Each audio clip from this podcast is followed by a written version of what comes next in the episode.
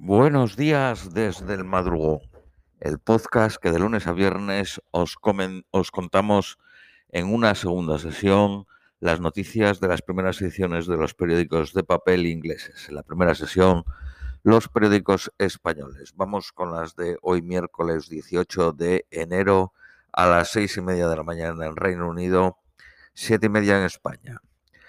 Periódico de Guardia, una desastrosa entrevista de Boris Johnson en Sky News aumenta el cabreo sobre las fiestas en el confinamiento. Boris Johnson se defendió de las acusaciones hechas por su antiguo ayudante, Dominic Cummings, de que él había mentido al Parlamento, de que la fiesta en el jardín durante el primer confinamiento era una reunión de trabajo. Boris Johnson insistió de que nadie le avisó de que la fiesta del 20 de mayo de 2020 era contraria a las reglas y confirmó que había dado su versión de los hechos a la funcionaria que la investiga, Gray. Dijo concretamente Boris Johnson, no puedo creer que fuéramos adelante con un evento que la gente decía era contraria a las reglas. Nadie me avisó de que estaba yendo contra las reglas. Soy categórico sobre esto. Lo recordaría. Pero Cames dice que dos oficiales avisaron al primer ministro. En la entrevista, Johnson negó varias veces descartar la dimisión. Algunos eh, MPs conservadores creen que dimitirá en vez de ir a una votación de confianza del partido. El chanc al chancellor se le preguntó que si el primer ministro debería dimitir si mintió al Parlamento y contestó, no voy a entrar en hipotéticos, el código ministerial es claro en estos asuntos. El gobierno se reúne esta mañana para examinar los datos del COVID y revisar las restricciones del plan B impuestas en diciembre. Parece probable que se levante el consejo de trabajar desde casa y el uso del certificado de vacunación para entrar en estadios y nightclubs. Esto pasaría desde el 26 de enero.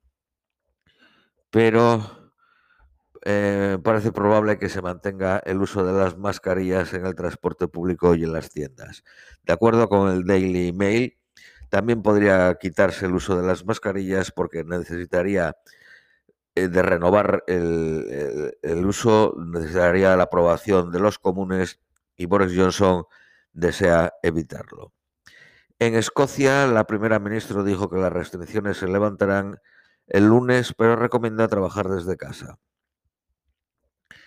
Eh, también se levantará el uso de mascarillas, como el uso del pasaporte de las vacunas.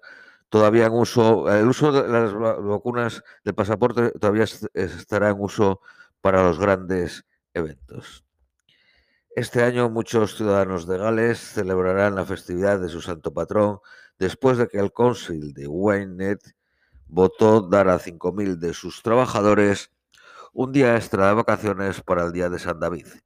En Escocia el Día de San Andrews, en Irlanda del Norte el Día de San Patrick, son Van Holidays, pero no lo había sido en Gales. El Departamento de Business, Energía y Estrategia Industrial, responsable de fijar los Van Holidays en Inglaterra y Gales, lo había rechazado porque afectaría a los negocios. El ministro para los pequeños negocios dijo que la cantidad de personas que cruzan la frontera de Inglaterra y Gales para trabajar es mayor que la que cruza Inglaterra y Escocia. El gobierno está confiando demasiado fuerte en empresas como BT Openreach y Virgin Media O2 para alcanzar la promesa de Boris Johnson de proveer la, de la próxima generación de banda ancha a la mayoría de los hogares. Estas compañías se enfocan en los menos costosos y los más fáciles sitios para establecerlo, pero los asentamientos rurales están quedando atrás de la revolución de Internet. Al final del 2021, 47% de las casas tenían potencial de suscribirse a la nueva generación de banda ancha, pero solo el 25% en las áreas rurales. El, del objetivo de que todos tendrían acceso en el 2030, todavía se excluye a 134.000 casas en áreas que no son comercialmente viables todavía no llegan a esos sitios la velocidad de 10 M, que es lo mínimo que se necesita. El gobierno está considerando otras alternativas tecnológicas como los, como el satélite para conectarlos. Un testigo está dispuesto a testificar que vio al príncipe Charles con la joven Virginia Giuffre hace 20 años en el nightclub Tram de London. Dice que lo recuerda perfectamente porque no había visto nunca antes a alguien de la realeza. El jefe de la BBC dice que un gap de 285 millones de libras en las licencias de televisión significa cortar algunos programas. El M15 decidió en el 2020 que el asaltante a la sinagoga en Texas no era una amenaza. El número de casos de meningitis B aumentó en los estudiantes en Inglaterra y superó los niveles prepandemia. 22 casos en el 2021, 16 en 2018 y 19 en 2019. Uno de cada cinco residencias especializadas en demencia son calificadas como, no como inadecuadas.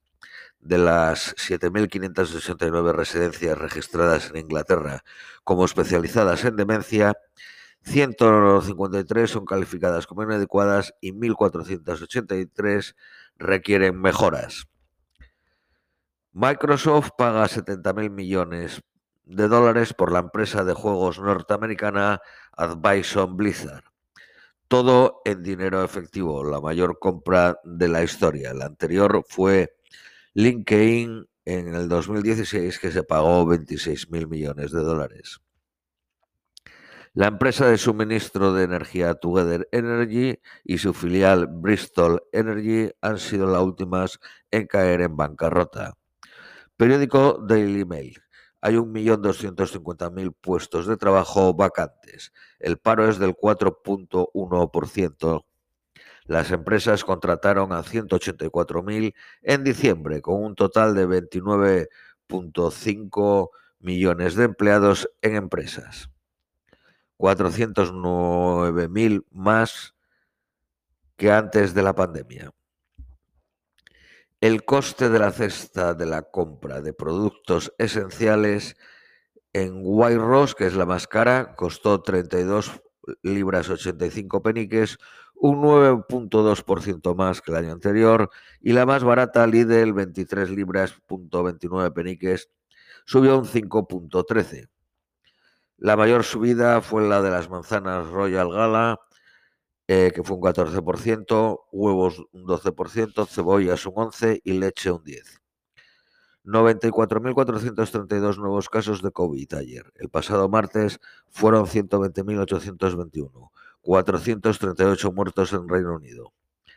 La Casa de los Lores echó abajo las medidas para prevenir que activistas de movimientos como Extinction eh, Rebellion y Insolate Britain cierren carreteras. El gobierno probablemente reintroducirá, reintroducirá las medidas en los comunes donde tienen mayoría. Periódico Daily Express. La Marina Real hace historia nombrando almirante a una mujer.